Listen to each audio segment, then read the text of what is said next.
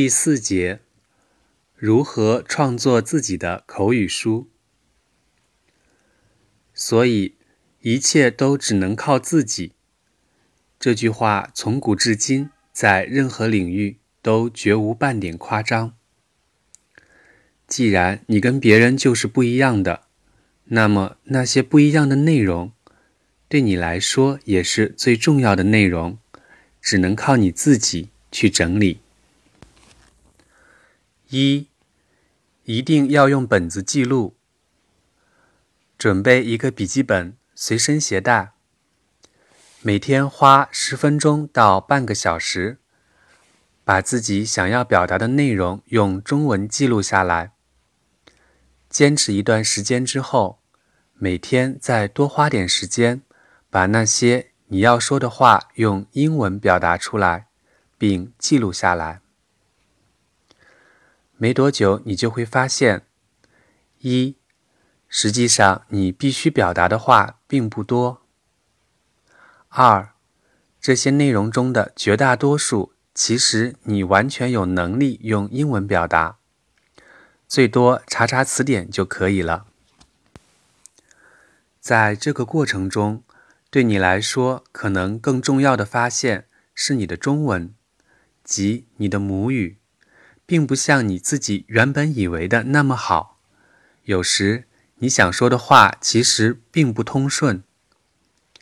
比如某论坛上曾有一位用户提问：“请问，盲目的做出的决定通常是不理智的。”这句话用英文怎么写？请大家帮忙，谢谢。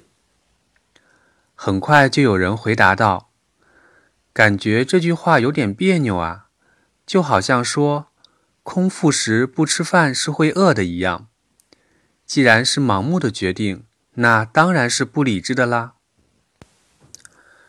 这位提问者所面临的问题，不仅是英文表达困难，更深的层面上来看，干脆是逻辑问题，即思维层面的问题。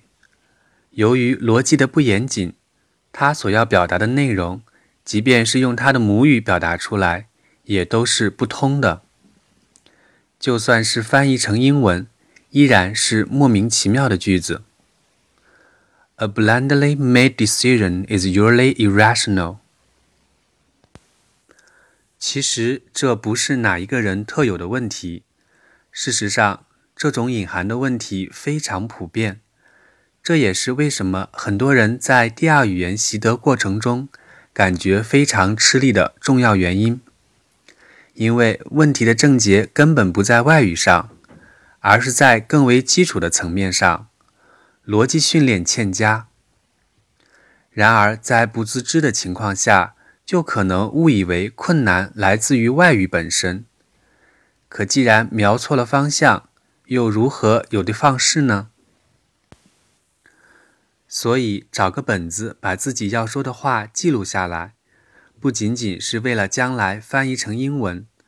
记录下来有很多好处，起码可以让自己重新审视一下自己所说过的话，避免自己的表达实际上是思维混乱的产物。二，根本不知道该如何用英文说怎么办？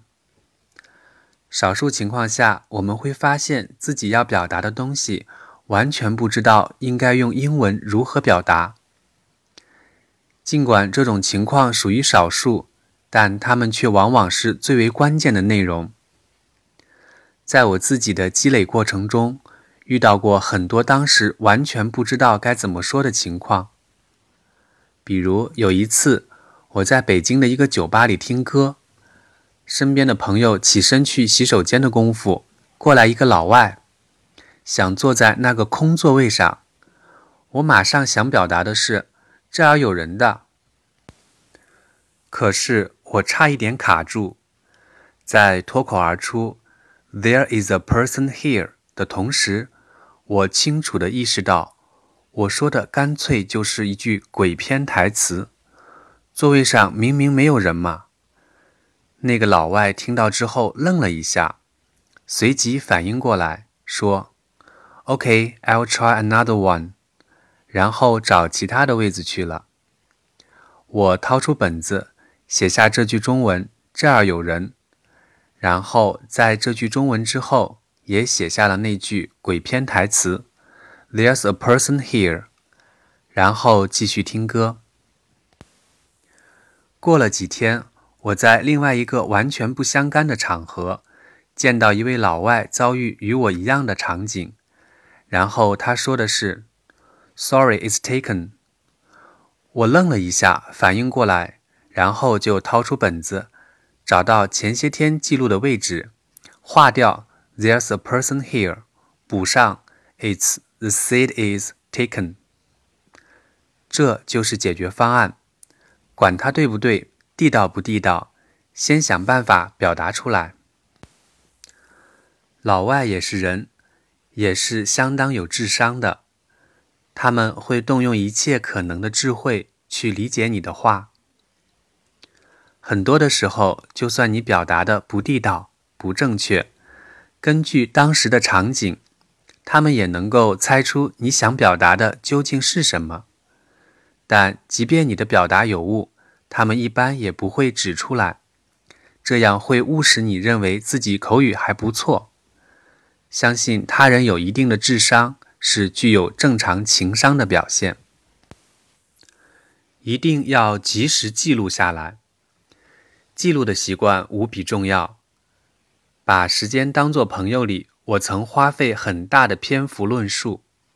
不过遗憾的是，还是有一些读者认为不至于吧。所谓的执迷不悟，如是罢了。因为有记录，所以。将来偶然获得答案的时候，知道应该补在哪里。从我和无数学生的实践经验来看，如果之前有所记录，那么将来获得答案是必然；如果之前没有记录，很多会必然到来的答案，最终连偶然都无法形成。因为你过去并未记录，所以当答案来临的时候，你根本就未曾意识到。于是，擦肩而过的就是你。三，学会换一种说法。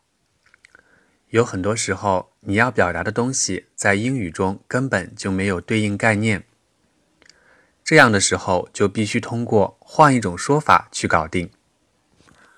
我遇到过很多次类似情况。托福作文题中有一道题，问。Do you agree or disagree with the following statement? Boys and girls should attend separate schools. 我要给学生分析这道题目，在众多父母可能选择 separate school 的原因中，有一个，他们害怕自己的孩子早恋。可是早恋用英文怎么说呢？我不知道，也查不到。我甚至没办法问老外早恋怎么说，因为我没办法用英语问他我想要的东西究竟是什么。我向他们描述：In our culture, it is deemed as a wrongdoing if teenage girls and boys fall in love。我本来想接着问他，And we have a specific word to describe the relationship or the circumstance called 早恋. Zao means too early or premature, and lian means love.